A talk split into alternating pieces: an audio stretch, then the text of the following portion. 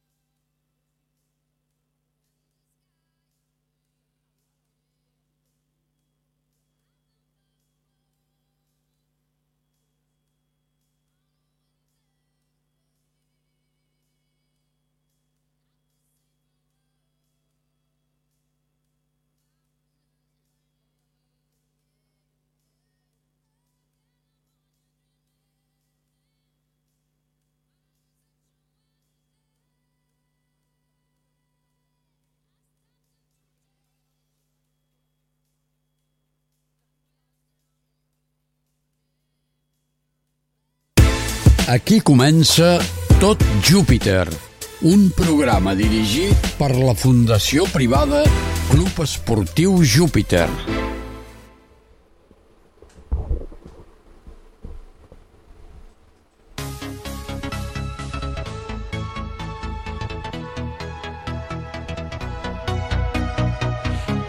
Molt bona tarda, jupiteristes. Un dijous més, ja en portem 12, que són uns quants. Avui l'entrevista la tenim en un, al- un altre sector, sempre fem, com dic jo, sempre coordinadors, entrenadors i de més. Avui tornem allò com aquell que diu a la part més, més física i tenim el Sergi Hurtado, que és el recuperador físic del club i que a més fa feina amb els inclusius, que després ja parlarem amb ell, que, que jo li estava dient. Quina feina fas? Quina no fas? Vale? Llavors, comencem com que ell és el recuperador físic. A veure, jo et, pregun jo et pregunto tu, sobretot. Tu fes la idea com si la gent no sapigués de què va. Tu quina feina fas com a recuperador? I amb qui treballes, clar. Allò, perquè treballaràs amb algú mamà. Bueno, jo sóc el recuperador físic del club, rehabilitador també se li diu, eh, i res, la meva feina, bàsicament, el que és, és eh, estar coordinada amb la part del fisio, que és la porta l'Alberto, i ell fa sempre primer una primera valoració de les lesions que tenen els nostres jugadors, i a partir d'aquí a mi em dona unes pautes per poder treballar jo amb ells a, a la zona de recuperació que tenim. I bé, més que res, ell tracta sempre eh, les primeres parts de les lesions, sobretot, que seria diguem-ho, la part més complicada, i a mi amb aquestes pautes que em dona, doncs jo ja, ja faig feina, feina amb ells, amb els, amb els jugadors. Eh, la meva feina és des de que, per exemple, es lesiona un nen amb... Eh, amb bueno, que es lesiona un nen i res, i, i fins, la, fins a arribar al punt de que torni a estar amb el grup i torni a poder jugar partits amb, els, amb el seu equip. Llavors tu, tu t'encarregues sobretot de, de, de, de controlar-ho tot, suposo que amb, amb l'Alberto, que també ell pues, eh, també mira, miraran com evolucionen els nens, entenc que tu, eh, tu els portes tots, o sigui que qualsevol jugador que hi hagi al club et toca a tu, que no diguis, saps que hi ha vegades que dius no, els, els més petits no els porto jo, jo porto els més grans, però en el teu cas no, tu si hi ha un nen, per exemple de la Vic, que té una lesió, tu el portes, però si hi ha algú del primer equip que es lesiona, també és feina teva. No, del primer equip no, jo porto. Vale. des de l'amateur cap avall, futbol base, futbol 7, futbol 11, que és eh, fins l'amateur, fins, al, fins al filial.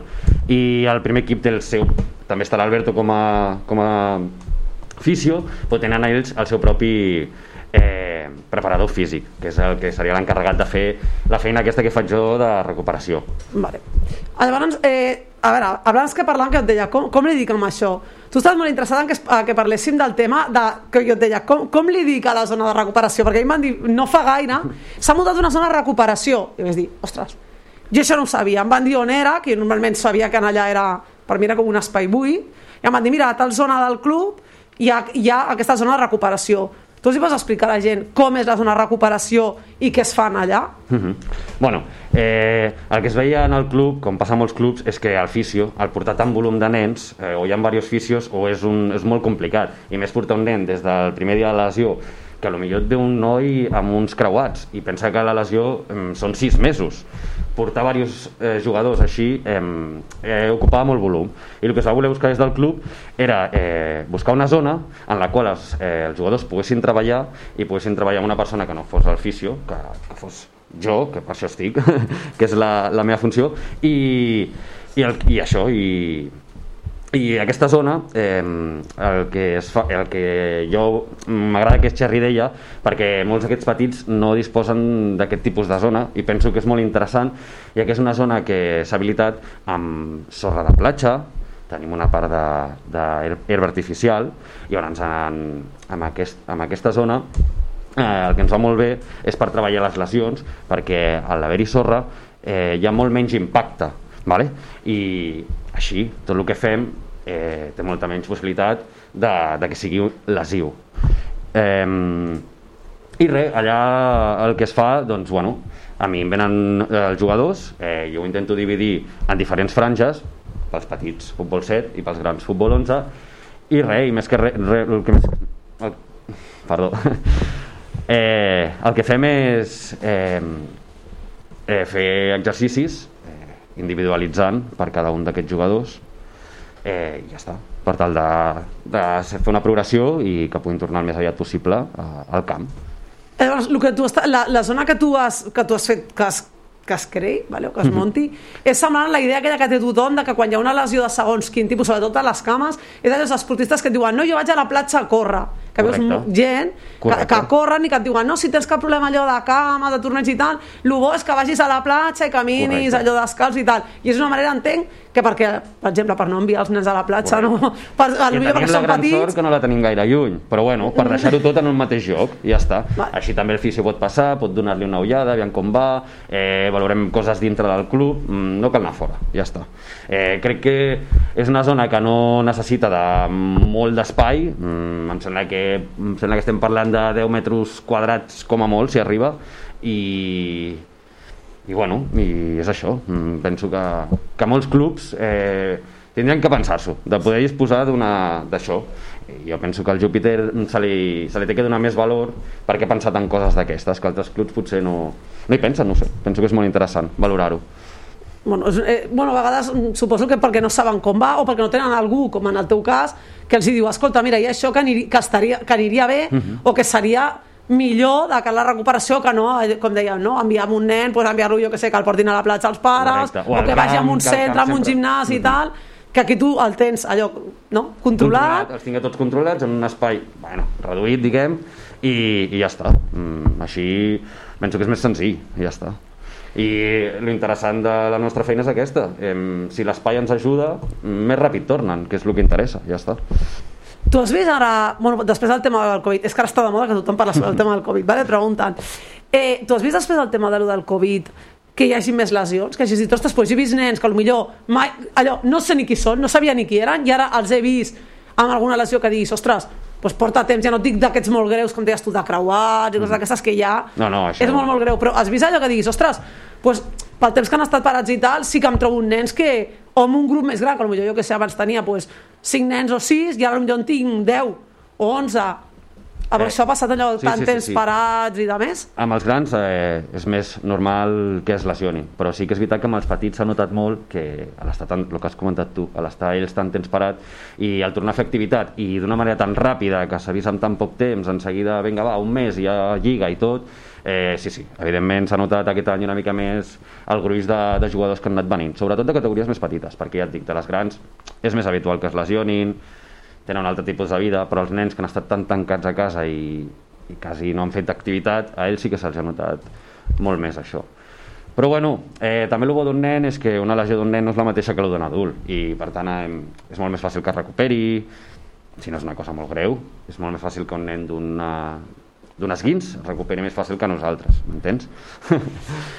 Sí, ells són, ells, ells són allò com que diu un altre rotllo i Sí, van sí, a... sí. Ells han de ser els allà corrents i dius, eh, no ho entenc. Jo estic encara aquí, que encara em fa mal, i ells, estan, i ells sí, estan ja de... No, a mi no em fa mal res, dius, eh, no, no és normal. Ha fallat alguna cosa, falla Són d'una altra pasta, són altra pasta. Sí, sí que s'han lesionat una miqueta més, però bueno, lo, lo positiu és que ells es recuperen més ràpid i, i els petits passen molt menys temps amb mi a la zona de recuperació que els grans, que, que normalment venen amb lesions més greus.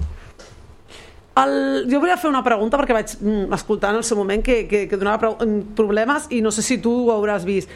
Eh, es parla molt de lesions per les famoses botes aquestes que s'han posat de moda que són com mitjons.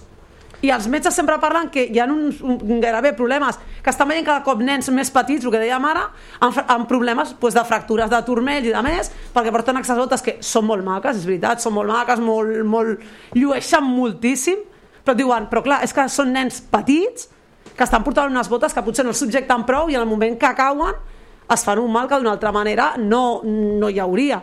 És, eh, vas bé, però el que vindria a ser és que precisament, com aquesta bota, el problema és que aquests nens no tindrien que portar aquesta bota, perquè al portar aquesta bota, allà que se la porten no passa res, eh? ara no que tots els pares vagin a canviar les botes ni res. No que els enviem No ara a la botiga Sí, sí, i ara aquí, no, que no no en vas canviar res, botes, eh? no. Però- Els que estan entrant marxaran corrents a canviar les botes a la botiga i no, tornen. no, no passa res, no passa res. Però el que vinc a explicar és que al revés, com has explicat tu, que eh, aquesta bota el que fa és subjectar-te més. Llavors, aquesta bota el que t'està fent és com si tinguessis un altre múscul que t'està ajudant, vale? t'està ajudant a, a que no et facis mal. Però què passa? El dia que no portes aquella bota, que no tens aquest múscul, que no tens aquest reforç, vale? aquell dia és més fàcil que tinguis una lesió.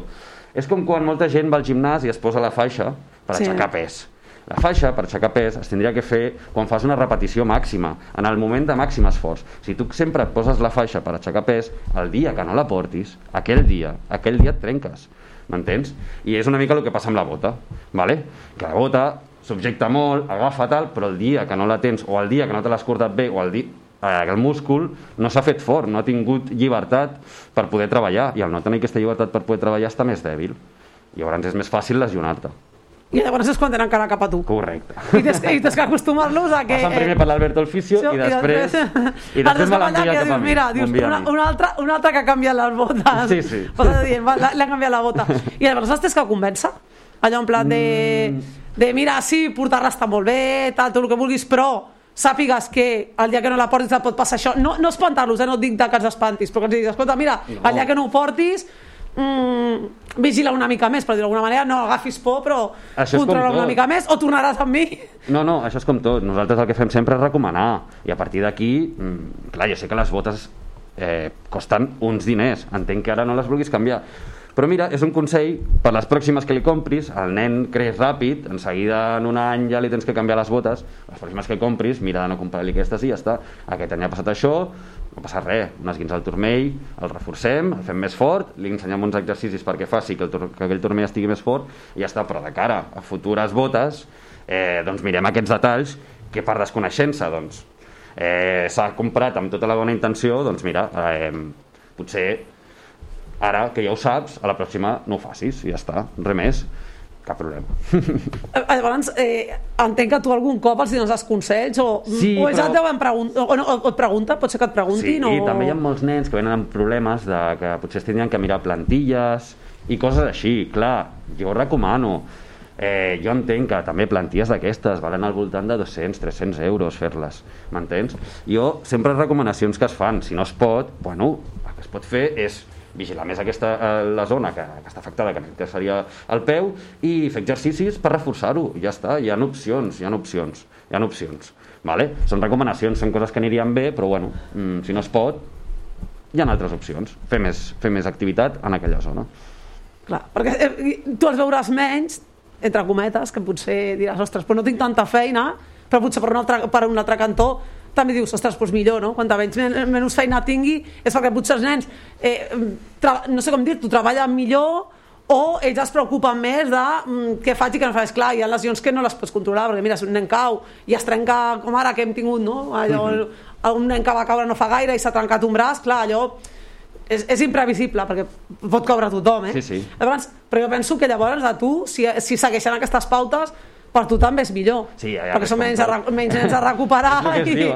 Aviam, jo, si no hi haguessin lesions no tindria feina, però evidentment prefereixo que no hi hagi lesions, evidentment. Llavors, eh, però bueno, és el que dius tu, jo feina la tindré sempre, perquè eh, el futbol és un esport de contacte i el que has dit tu, hi ha coses que són incontrolables i més en el contacte, que sempre és molt fàcil eh, tenir una lesió amb un xoc, una caiguda...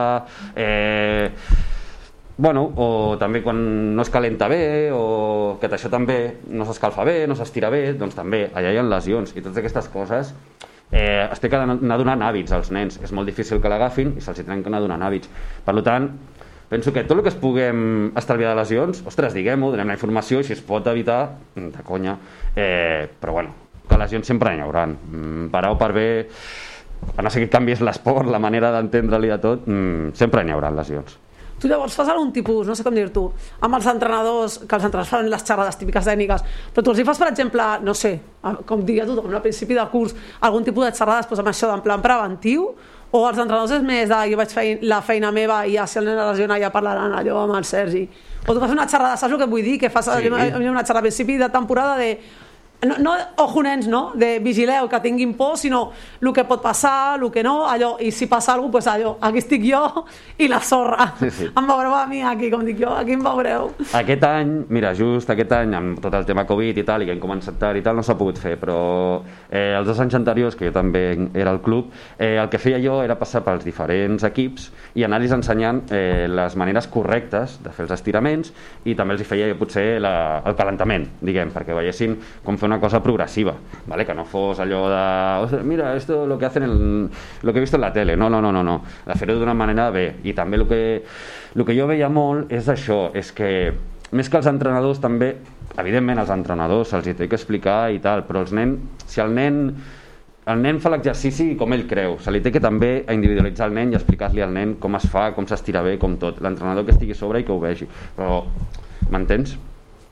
Eh, bueno, això.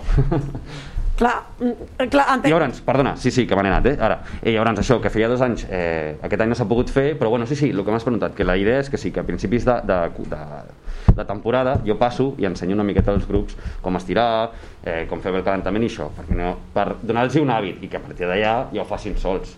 A partir d'allà jo ja em poso la meva feina i em les I, lesions. i, i llavors ja esperes Sí, que sí, es lesioni. i espero tu, que ja vinguin expliques, després dius, de que no "Vinga, li m'han fet explica- cas, ja de que no m'han que fet bé, cas." espera, a veure, vaig apuntar qui no ha fet cas. Sí, sí. Ui, aquest, aquest, aquest no va escoltar aquell dia.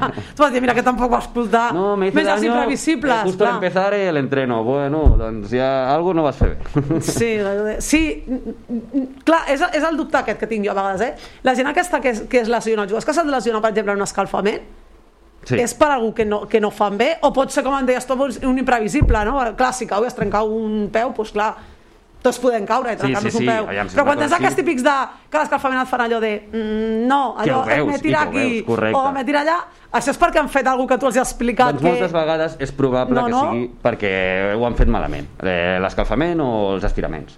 És molt important calentar bé i estirar bé el múscul abans de fer qualsevol activitat. És una cosa que se sap, que tothom sap, ah, no estic dient res nou, ja ho sé, però no es fa, no es fa. Tots allò fem allò ràpid i tal, i vinga, i un estirament de 5 segons, i no, fes-lo de 15 a 20 segons mínim. Fem un bon estirament, fem força, vale? Llavors, clar, entenc jo en aquest cas que té com aquell que diu, algú que els controli. Sí, que en aquest cas sí que seria l'entrenador, però l'entrenador jo també ja ho ha vist, jo he passat, els he ensenyat als nens, ja sap quins són els 4, 10 bàsics que hi ha, per dir alguna cosa, m'entens? I ja està.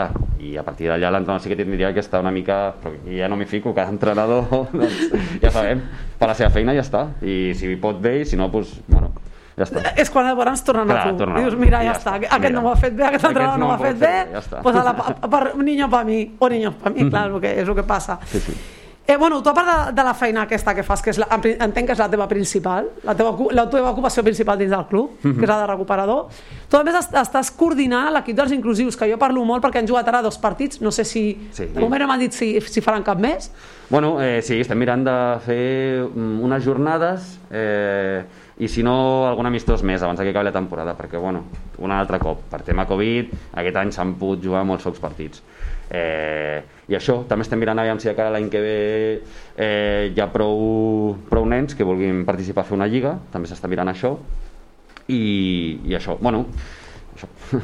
Clar, però tu ets el coordinador, Sí. vale? Eh, allò, eh, explica més o menys a la gent la feina que tu fas, perquè clar, el coordinador, la gent quan li parles dels equips, per exemple, els equips del Júpiter, vale? Mhm. els habituals, la gent entén el coordinador que fa una cosa molt concreta i crec que la teva feina no és com la d'un coordinador que pot haver, per exemple, en, en els juvenils, per exemple, No, o en no, els no, no, cadets. no. Eh, què, clar, què, què eh, fas tu en el cas del, del, de en l'inclusiu? El tema dels inclusius, bueno, eh, estic una miqueta més a sobre i el que tenim és dos entrenadors que com els nens doncs, bueno, tenen una discapacitat mental i res, jo com a coordinador també faig una miqueta d'entrenador. Estic allà als entrenos, estic amb ells, els preparo eh, controlo, bueno, miro que ajudo ajudo a que els, els entrenadors eh, facin la seva feina. Eh, jo penso que així també se'ls dona valor no? si ho fan ells, els entrenos i tal doncs se'ls dona molt valor. És simplement estar una mica allà de suport, de si necessiten alguna cosa, de si alguna cosa no va bé, d'estar de, controlant una miqueta, una miqueta tot, eh, però estar allà amb ells, no coordinar-ho des de les oficines, m'entens? Eh, penso que es té que fer des d'allà, amb els nens, conèixer cada nen, saber les seves dificultats i a partir d'allà treballar i bueno, eh, potser als entrenadors això se'ls seria una tasca una miqueta més complicada i per això estic jo, doncs, per donar-li suport i dir-li, mira, amb aquest anirem per aquí o mira, amb aquest anirem per allà mira, amb aquest va més sol ell, deixa'l fer o aquest, eh, m'entens? Perquè potser ells els hi costa una miqueta més de veure-ho i ja està, simplement eh, comentar-ho entre nosaltres i això I, Sí, com si diguéssim, tu els hi dones, mm, com si diguéssim, les pautes Correcte. fins oh, allò, en, el, en allò que ells a lo millor no veuen, que, per exemple, no? Sí, Qualsevol sí. altre sí que veuria, que a lo a millor no sóc jo veuen. el que no veu, eh? O a vegades, sí, que a vegades pots trobar, sí, que vinguin i et Correcte, diguin, escolta, que sí, aquí sí. s'ha oblidat això, i tu diguis, ostres, és veritat. Mhm. Però al principi seria que el que ells a lo millor en principi no veurien, Mhm. mm, que qualsevol altre sí que veuria, doncs, dir-los, pues mira, per aquí o per allí o així sí, però clar, ells són els entrenadors, entenc que ells són els que manen, vale? com qualsevol altre entrenador, com aquell qui diu, i tu estàs allà doncs per això, no? per controlar Mhm. Sí. si hi ha algun petit detall que s'escapa, però que en principi ells són completament autònoms i és com un equip més. no, no, no, no hi ha res especial... La meva idea és aquesta, és el que t'he dit abans. Aviam, és el primer any que ho faig, se'm va oferir de fer-ho i jo encantat. Estic supercontent, penso que els nens són maquíssims, són... Són super... Bueno, que m'ho passo molt bé amb ells. La veritat, és una feina que, que omple molt, la veritat, perquè per poc que els hi dones, ells ja t'ho agraeixen tot, m'entens? I res, i això, doncs el que... Al el primer any, eh, el que et venia a dir és que de cara a l'any que ve, sobretot els vull donar encara més valor a la feina que fan ells, perquè potser el que he fet aquest any he pecat de fer jo, de fer-ho jo una miqueta massa les coses, m'entens? Un partit, eh, estar jo allà i fer jo els canvis, doncs no, ostres, Sergi, deixa'ls ja ells, em, que cada cop ho vagin fent més ells, dona'ls més valor, tu estigues, m'entens? Cada cop intentant-me separar més de, de lo, perquè ells ho, bueno, ho puguin fer, fer sols, no? que, que, és, que, que, que poden i són completament capaços de fer-ho els entrenadors, eh, em refereixo. I, i així, bueno, això, això. És, eh, llavors és com el que tu deies, per exemple, de les pautes del, dels, dels nens per les lesions, que tu la idea que tu tens per l'any que ve és pues, als entrenadors explicar-los allò al principi Mhm. com anar-ho fent i després tu estar allà de, pues, per si hi ha algun problema, pues, sí. En quant als inclusius, sí, sí, que, sí, En els correcte. inclusius, que siguin els entrenadors els que ho Correcte. vagin fent tot, però al principi dir-los, mira, els canvis, jo què sé, funcionen així, es fan així. Correcte. Aquí et deixo i si hi ha algun problema llavors sí que ja clar, seràs tu aquí qui... et deixo, no, perquè estic allà, sí, sí. Tu estaràs- sí, però vull dir que estaràs allà al darrere, que no aniràs que, tu- Que, que, que podeu, perquè a vegades ells també per por, per tal, per no sé què. No, home, no, que jo els he vist fer i ho fan tot de conya i m'entens, i, i que poder poden i ja està. Simplement és, és el suport, és, és el suport i jo també, doncs el que t'he dit, que al ser el primer any, doncs mira, ara ja sé de cara a l'any que ve com fer-ho, eh, millorarem coses i ja estan, jo penso que s'ha fet bé, però no tot, no? Eh, amb allò que t'apuntes de mira, això canviaré, això canviaré, això canviaré, farem així, farem això, i ja està, això. Tu, tu, en aquest, tu en aquest cas ho parles amb ells o... Sí, i tant, i tant, Vale. tot, tot, tot, tot, tot, tot, tot. També si hi ha un partit, primer jo parlo amb els entrenadors, mira, que farem un partit aquí, allà, què, ho fem, sí, ho, el muntem, vinga, va, perfecte, pam. Ja està, sí, sí, sempre tot, ho parlo amb ells i, i això. I després ja, doncs, els pares o el que sigui. Però sí, sí, i ells també molts cops decideixen de, ah, vale, vinga, aquest partit, doncs potser sí, aquest no, aquest tal, m'entens? Eh, si va bé o no va bé, m'entens? I aquestes coses. Ells també valoren, ells també valoren. Jo els hi, ho parlem, ho parlem, simplement ho parlem, som un equip i ja està. Sí, és com si fóssiu allò un cos tècnic, mm, allò... Igual, igual que un cos tècnic. Un, Sí, igual sí, un cos mateix. tècnic, pues, el mateix, que, Igual, igual. que decidiu pues, si es pot anar o no es pot anar, Sí, o sí. hi ha jugadors, perquè em sembla que aquí no Correcte. és un grup tancat, com un equip que dius, per exemple, tinc 15 jugadors, aquí em sembla que no, que no és un club No, tancat, no. perquè hi ha dies que hi ha nens que poden anar, nens que no... Bueno, com diu el nom, és, és inclusiu i que poden venir tots els nens amb... També, t'he dit, ara els que tenim són tots, sí, ara sí, tots de discapacitat mental, però si hi hagués algun físic, com hem tingut alguna noia amb cadira de rodes o alguna cosa així, cap problema, saps? M'entens? És inclusiu. Eh, és perquè vagin, eh, aprenguin l'esport del futbol, s'ho passin bé, eh, estan, tinguin una miqueta la normativa i, i que puguin acabar jugant partits com hem, com hem fet aquest any i marcant gols i, i, i sentint-se part d'aquest esport ja està Sí, sí, els he vist que estan allò super, super emocionats, es Són fan les fotos alegres. allò Sí, sí. de principi de partit també, ells ho fan tot allò com, a, com qualsevol altre equip, igual, o sigui que igual, estan... igual. Són, un equip són, un, són un equip més de, del club ja està, és un equip més del club i això. Tu creus que en aquest cas, tu que deies això de lo de la, lo de la sorra, de que ha pocs equips que ho tenen, eh, tu creus més o menys, perquè ho he estat veient, eh, però creus que, per exemple, els clubs ara, no diré que és un boom, però que hi ha molts clubs que estan entenent això també de l'esport inclusiu i van posant, ni que sigui un equip contra el Júpiter, no, no, no, no més, eh, però que tenen un equip i diuen, pues mira, anem fent alguna cosa i que potser més endavant no se sap, potser algun dia hi ha alguna lliga, que allò que potser no una lliga com, com, la, de, com la resta, no? de No, no. tantes jornades, però alguna idea d'alguna lliga ni que sigui curteta, eh, amb, amb, amb els equips que juguin entre ells i tal, que no siguin tot potser amistosos, perquè crec que ells no tenen competició. Correcte, el que s'estava intentant, bueno, el que estem intentant fer, aviam, i si de cara a l'any que ve tenim prou jugadors i tot, que sembla que, que potser funcionarà, és de, de fer una lliga, de, que, en la qual ja hi ha diversos, perquè ara ja s'estan fent lligues, és el que tu m'has comentat, ara ja s'estan fent lligues, i a nosaltres ens ha proposat de, de cara a l'any que ve, si, si volguéssim, d'apuntar-nos.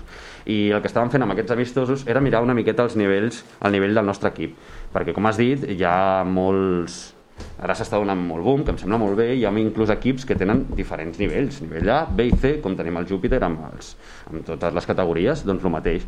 I això, i el que estem intentant fer ara, amb els amistosos aquest, era veure una miqueta el nivell del nostre, si era un A, si era un B, si era un C. Vale? Per de cara a l'any que ve, si fèiem una lliga, situar-nos allà on, on ens toca a nosaltres. Eh, I això, mm, que, que crec que sí, que s'està donant un boom que és important que es faci i això, ja veurem si de cara a l'any que ve tenim sort i podem estar en aquesta lliga també, nosaltres.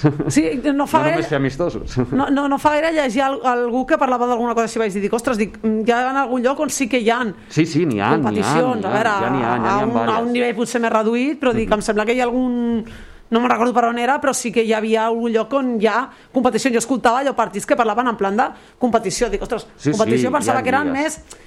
La idea potser que jo tenia és que eren partits amistosos ara, per exemple, aquest any, pel tema del Covid, que hi havia una lliga vale, Mm. adaptada, però això és el que diuen sempre, adaptat, no? una lliga adaptada i que aquest any, doncs, pel tema del Covid, havíeu tingut que fer doncs, només coses en plan amistosos. No, nosaltres, clar, perquè com que encara no...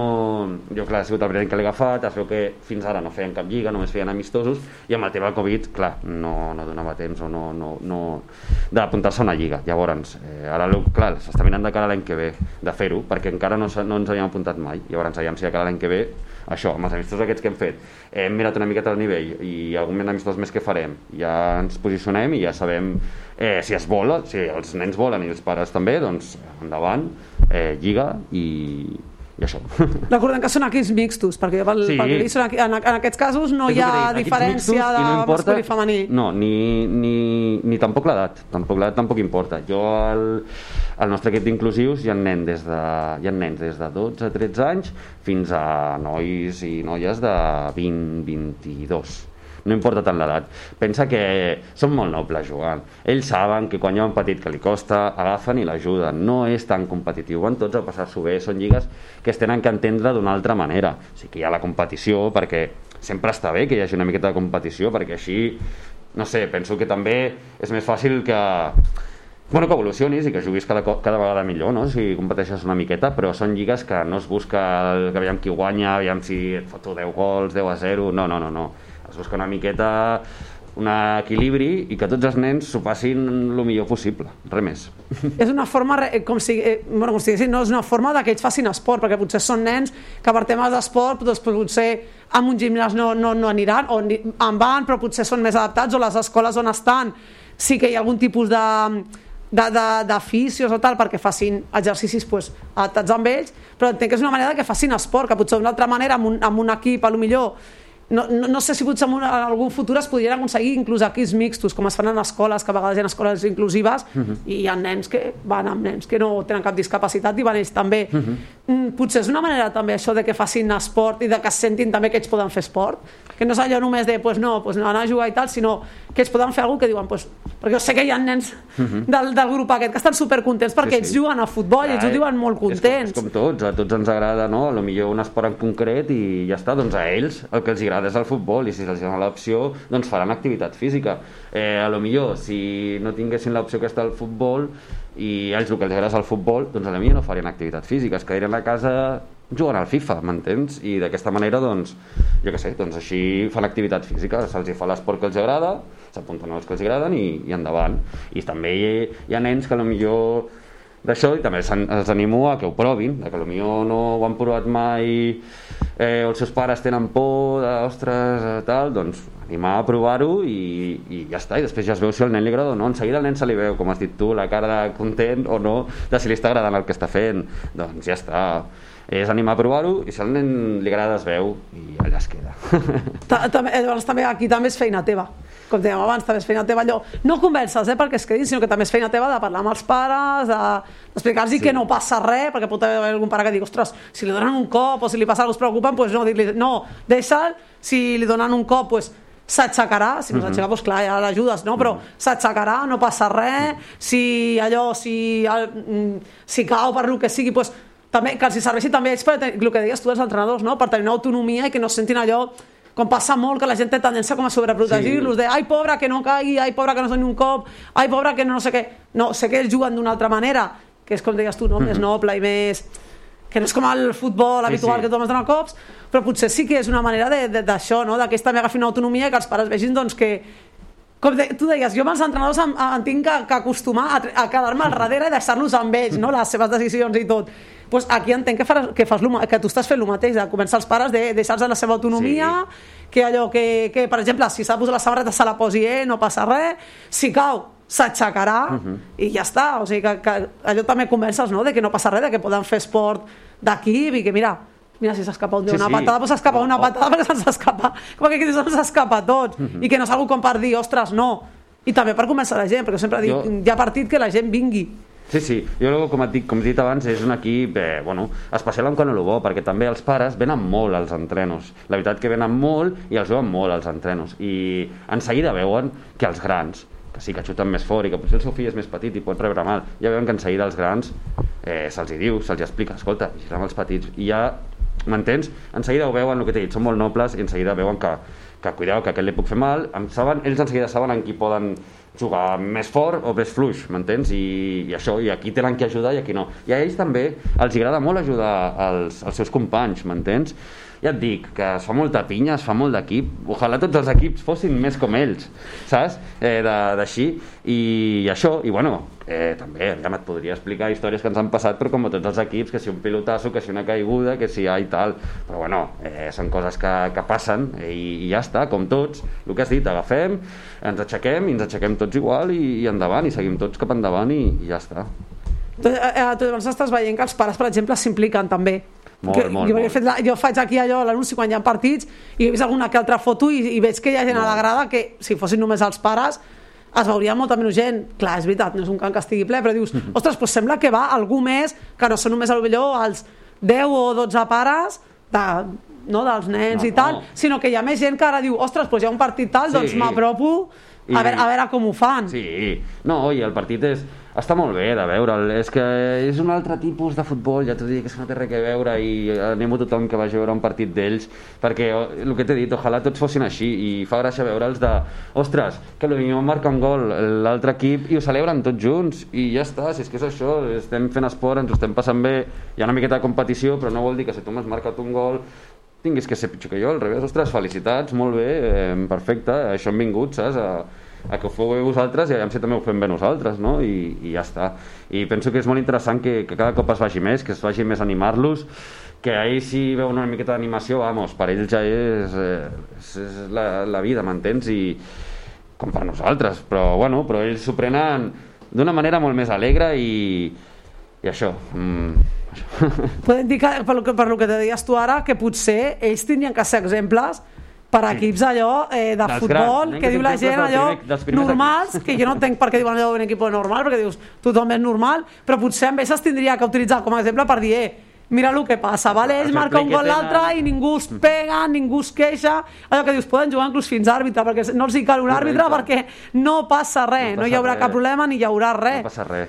I si hi ha un que li costa i ha fet una cosa, ha fet, jo què sé, un fora de joc, una sessió, doncs se li deixa. Per què? Doncs perquè ja aprendrà, ja a ell li costa més o el que sigui, ja no passa cap problema.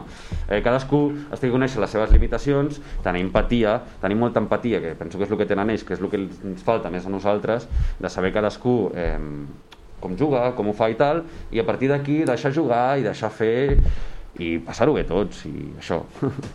Bueno, doncs jo crec que el que, el que t'aniria bé millor és gravar-los també per, per anar passant el vídeo i que la gent vegi que es pot jugar a futbol allò sense un àrbitre Sí, perquè la sí. gent no es pega, no es No, crida, no, no, s'insulta, no, passa de res. Correcte.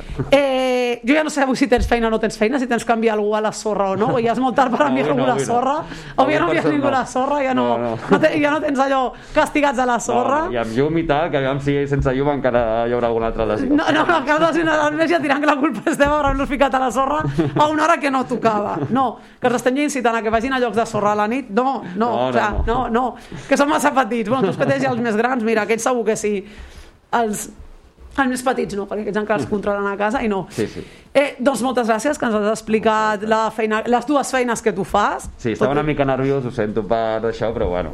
No et preocupis, aquí, to aquí tothom que arriba, arriba molt nerviós i després eh, es queden allà en plan de ah, ja està, ah, ja no tinc que dir res més. Mm, pues, pues no, ja, ja està.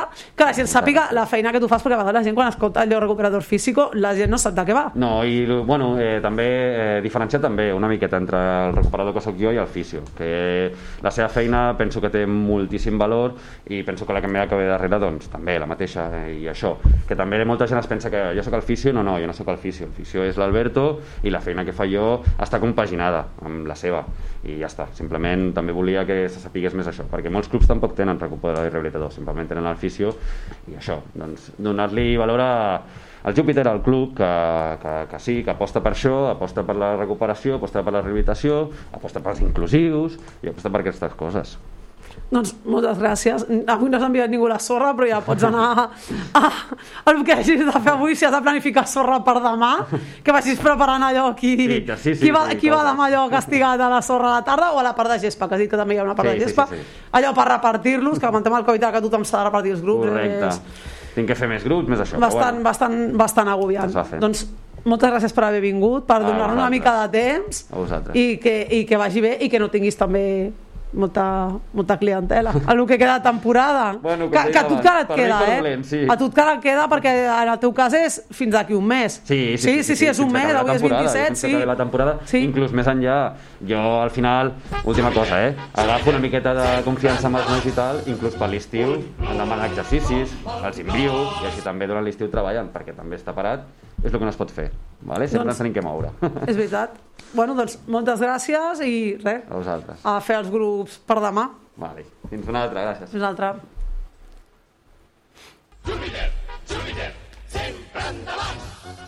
Un club com el nostre és històric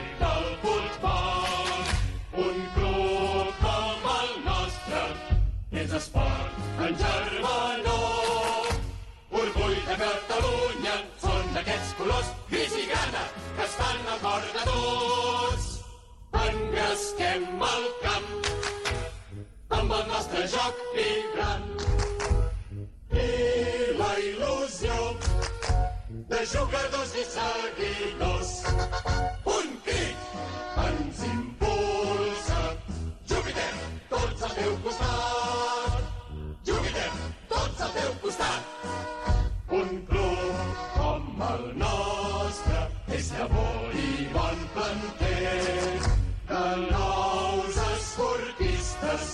d'esperit capdavanter.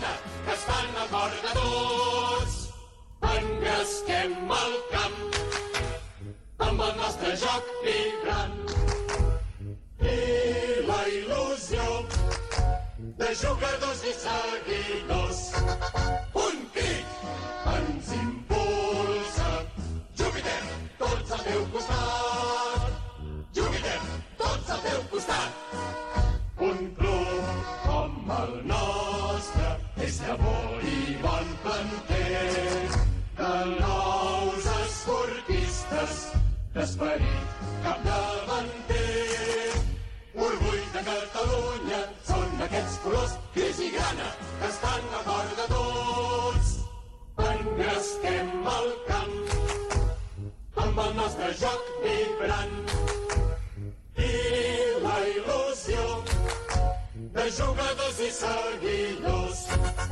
Un crit ens impulsa. Júpiter, tots al teu costat. Júpiter, tots al teu costat.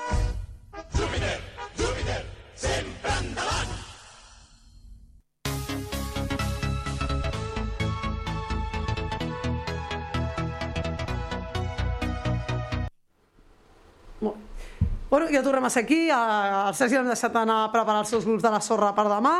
I com sempre doncs, seguim amb el primer equip, que és el que normalment seguim en ordre. I aquesta setmana doncs, no, no fallem. Estem ja entrant a la recta final de la temporada, ho sentim molt, però queden tres partits, comptant el d'aquest diumenge. Aquesta setmana el primer equip eh, va al camp del Llefià, aquí bastant, bastant potent, el Llefià ara mateix té 23 punts, és cinquè, ahir va, ahir va recuperar un partit i casualment el va perdre, amb el que era fins ahir al QE. El Júpiter és ara mateix el desè, és el QE i té, i té 11 punts. És diumenge al municipal de Llefià a les 12 i aquesta setmana per parlar del, de com veuen, el, com veuen aquest, aquest partit hem parlat amb el Pau Ruiz, amb el- el- l'altre porter que tenim al club, va parlar el Rafa Leva fa unes setmanes, aquesta setmana el Pau Ruiz, i de Llefià ha parlat del Gavi Pedrós. El Gavi Pedrós va ser porter del Júpiter per als anys 2015-2016, abans els que coneixeu i seguiu el club des de fa anys, sabeu que després va arribar l'Andrés Díaz, pues, el porter que hi havia abans, i els hem preguntat a tots dos mm, què, què és el que esperen o és el que, o el que creuen que trobaran. Com la situació és molt diferent entre tots dos, els van preguntar si era un avantatge o una desavantatge que la, que la, que la primera volta s'hagués jugat fa dos mesos. És que sona gairebé si uns dos mesos s'hi arriba. Llavors li van preguntar al Pau que creia, si ell creia que era un avantatge pues, mm, o un desavantatge al jugar en cosa de dos mesos amb el, amb el, amb el mateix equip. Bé, jo crec que realment ha sigut una mica desavantatge. Aquest any en general ha sigut una miqueta estrany, entre cometes, perquè ens havíem d'adaptar realment a totes les situacions eh, tan estranyes que hem viscut. I a lo millor doncs, va ser una miqueta de desavantatge les situacions la, en la que ens vam trobar just quan vam començar aquesta primera volta. Però bueno, realment han hagut equips que s'han adaptat millor o han agafat bones dinàmiques més, ben, més ràpid i a nosaltres realment ens ha costat una miqueta més. Com veieu, el Júpiter, com sempre, reconeix que potser el, la parada del Covid a l'octubre ha passat una mica més de factura. També li van preguntar al Gai Pedrós, que considerava ell estant a la part alta de la classificació, si era un avantatge o un desavantatge, doncs això, trobar-se amb el Júpiter en qüestió de dos mesos.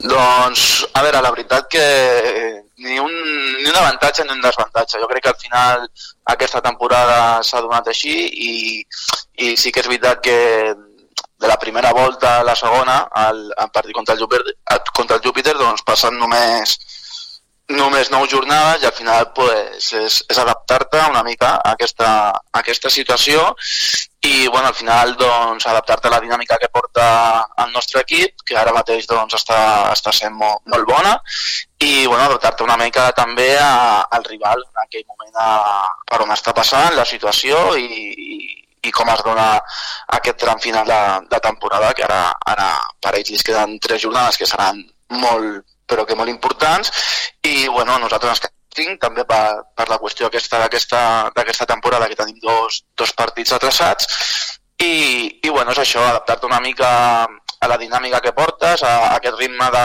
de competició que fa que, que sí que potser doncs, t'enfrentis amb, amb el mateix equip en un espai ba- bastant relatiu curt, de temps i, i bueno, és això, jo crec que, que en el nostre cas l'equip està, està molt bé adaptat a aquesta temporada i bueno, nosaltres sortirem doncs, amb, amb tota l'energia positiva i amb aquesta, i amb aquesta dinàmica que, que portem. També els van preguntar si generava pressió per no perdre, no, no guanyar, per no perdre la situació en la que estan, a l'estar a baix de tot i a l'estar mm, a la part alta lluitant per mm, les places d'ascens. I el Pau ens va dir això sobre el tema de la pressió. Jo crec realment que com a jugador, al final, quan veus la classificació i veus contra qui estàs jugant, com per exemple aquest cap de setmana passat amb el Sant Cugat, al final devien tenir més pressió ells amb la necessitat de sumar com a mínim un o tres punts per poder estar vius encara en la lluita amb els de dalt, per exemple en aquest cas era la de Guinaueta, que nosaltres. Nosaltres realment volíem afrontar aquests últims quatre partits com quatre finals, amb molta serenitat, molta calma, jugant realment el que, sabem, com hem demostrat en moltes facetes d'aquesta temporada i intentar arribar d'una vegada a la final de temporada ja intentant fer bé el nostre joc i al final emportar-nos el partit amb una victòria. Doncs eh, el Júpiter vol una victòria, eh, és el que necessiten, no és el que haurien, com el diu el Pau, volem, però és necessari.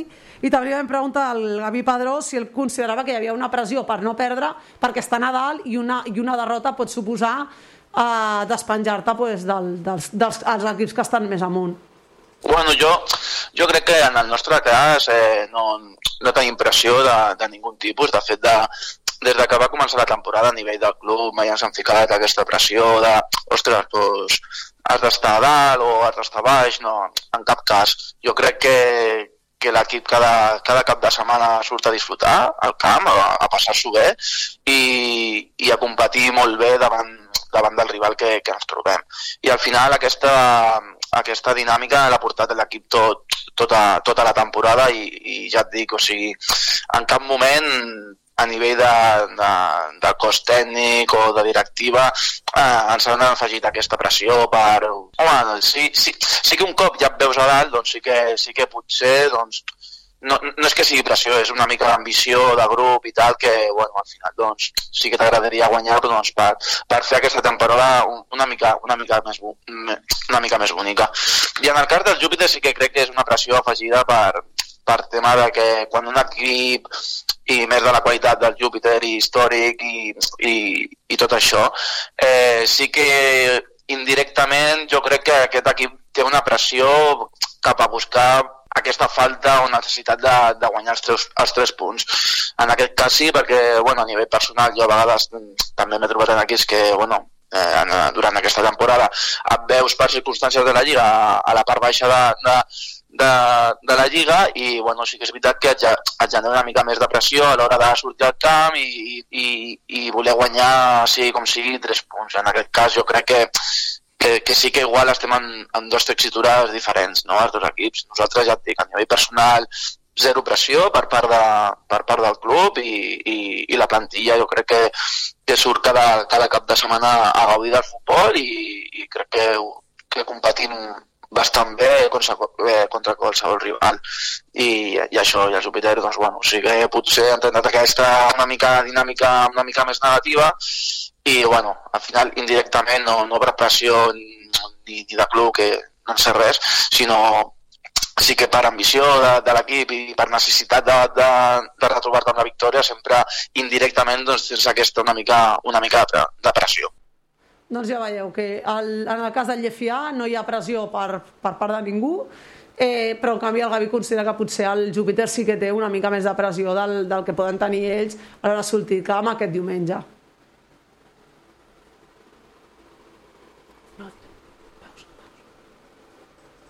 Júpiter, Júpiter, I ara hi ha alguna agenda i tal.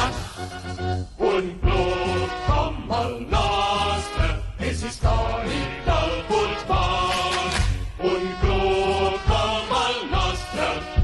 és esport en germanor. Orgull de Catalunya són aquests colors gris i grana que bueno, he fet un tall així més o menys. Eh, l'agenda, deixeu-me que us digui l'agenda. Partits del cap de setmana, futbol base. Importants. Un Unió Esportiva Sant Andreu, Benjamí C, a les 10 i mitja al matí dissabte, al camp de la, del Sant Andreu. Un Benjamín A contra la Grama a les 12 i mitja, a la Berneda. Una Levin D contra la Muntanyesa a les 12 i mitja també, al camp de la Berneda. I el Cadet B contra la Vila Olímpica a les 3 i quart. Diumenge eh, hi ha un infantil F a Vila Olímpica a les 2 de la tarda, un infantil B Badalona a les 10 i mitja del matí, un cadet C grama a les 8 de la tarda i a les 4 de la tarda Horta Juvenil que el juvenil està la cosa molt, molt, molt, molt justa, perquè ara mateix està la grama al davant i amb els mateixos punts i és allò, està allò, el més calent del món la classificació al juvenil A i a les 12 del migdia al camp de la Berneda juga el filial contra el Sant Quirze a les 12, a la mateixa hora que el primer equip. Si voleu seguir-ho tot doncs ho veig una miqueta complicat però bueno, sempre podeu estar allò atents a xarxes socials i se us, se us, eh, se us com, com fem sempre Júpiter, Júpiter, Us hago lo de les xicarres un club com el nostre és històric del futbol. Un club com el nostre és esport en germanor. Orgull de que I com sempre, el futbol femení, que sempre el deixem pel final, però sempre parlem del futbol femení. Aquest cap de setmana, cuidado, dissabte, 11.50, derbi, Guineueta, Aleví femení. Vale? Recordeu, Guineueta, al camp de la Guineueta, Aleví, a les 12.50. Dissabte, al camp del Sígula, a Badalona, a l'infantil, a les 11 i mitja. I a les 4 de la tarda el Women's Soccer School contra el juvenil, al seu camp també. I el diumenge el cadet juga a les 10 del matí a Sallent, per si algú vol anar a Sallent. I com sempre el primer equip juga diumenge a les 4, a les 4 i quart al camp del Llerona, que sapigueu que el Llerona són setenes, uh, són 17enes, perdó, en 7 punts, i el Júpiter són setzenes amb 10 punts. Només hi ha un, un lloc de la classificació, però per temes de puntuacions. Que el Llerona ve de guanyar 4-2 al Manlleu a casa i que el Júpiter ve de guanyar el Verdú 5-2 a casa, que ja tenien ganes de dir ostres, el Júpiter ha guanyat, perquè sempre diem o que perd o que empata, doncs no. La setmana passada les noies del primer equip van guanyar 5 a 2. O sigui que dissabte qui volia anar, perdó, diumenge qui volia anar a Llerona, a les 4 i quart tindrà un Llerona Júpiter i pot doncs, aprofitar la tarda i a part de visitar el camp de Llerona doncs, saber més o menys com va i veure doncs, això, no? les, les diferències que són molt poques però que en el cas de futbol femení doncs, sembla que no, però una diferència de 3 punts és molt. Júpiter, Júpiter, sempre endavant. Un el nostre és històric del futbol. Un Bueno, eh, em queda allò, avui sí que he calculat el temps bé, m'ha costat 12 programes, disculpeu.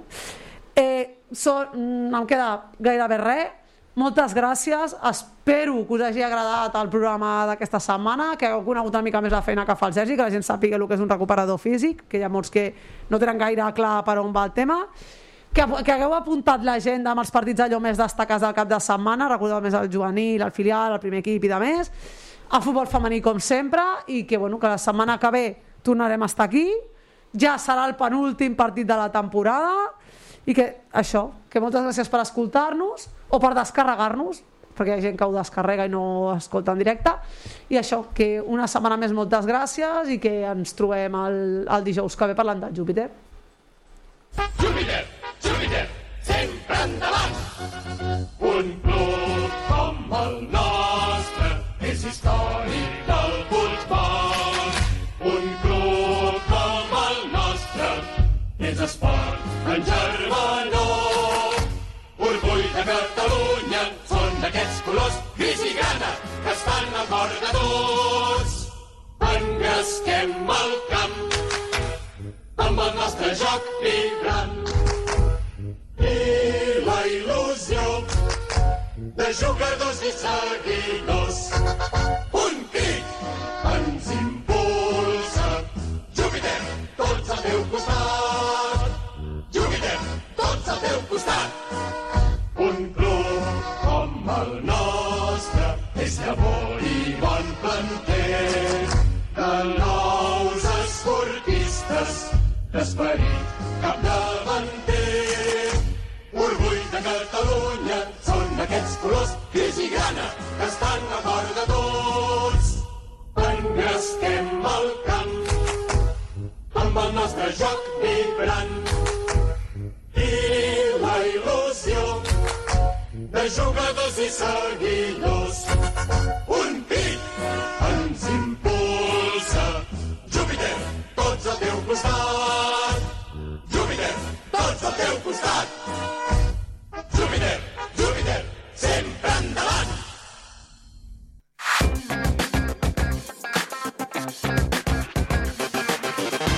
Estàs escoltant Tot Júpiter.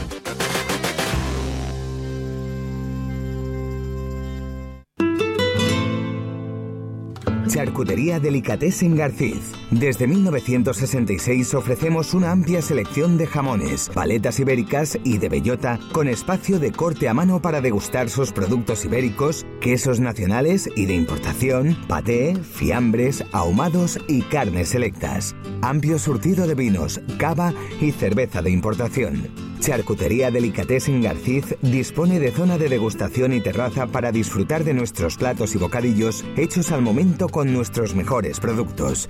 En Barcelona, calle Escocia 134. Información y reserva al 933 527 308. Ahora también en calle Pi y Molins, número 86 de Barcelona. No le des más vueltas. ¿Buscas la casa de tus sueños o necesitas cambiar de piso? En Tu Solución Inmobiliaria podrás encontrar viviendas procedentes de fondos de inversión, particular o empresa, a precios de escándalo. Y si lo que deseas es vender, también disponemos de compradores inversores. Solicita una visita llamando al 93 276 85 70 y en cualquiera de las oficinas de tusolucioninmobiliaria.com. Estamos en Vía Julia 111 de Barcelona. Comisiones incluidas en el precio de venta.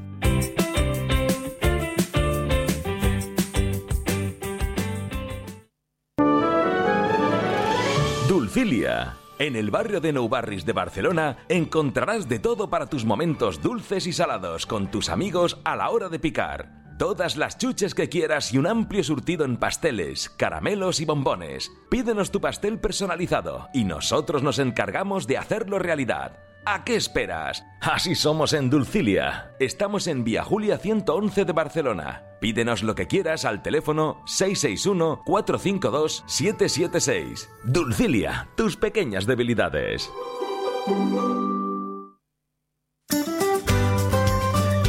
El Porsche San Martí Restaurante, especialista en hamburguesas gourmet de ternera sayaguesa, 100% carne pura hechas a mano.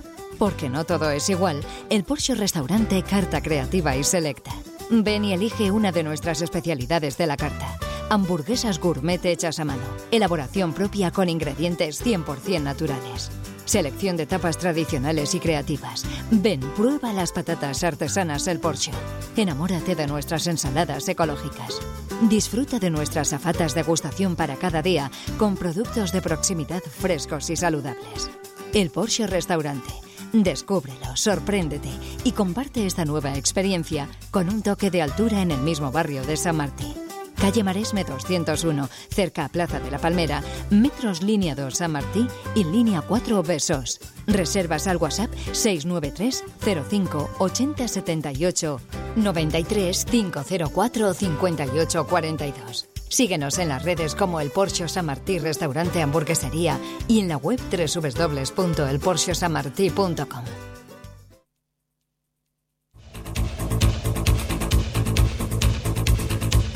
16 de febrero, Polo Sur.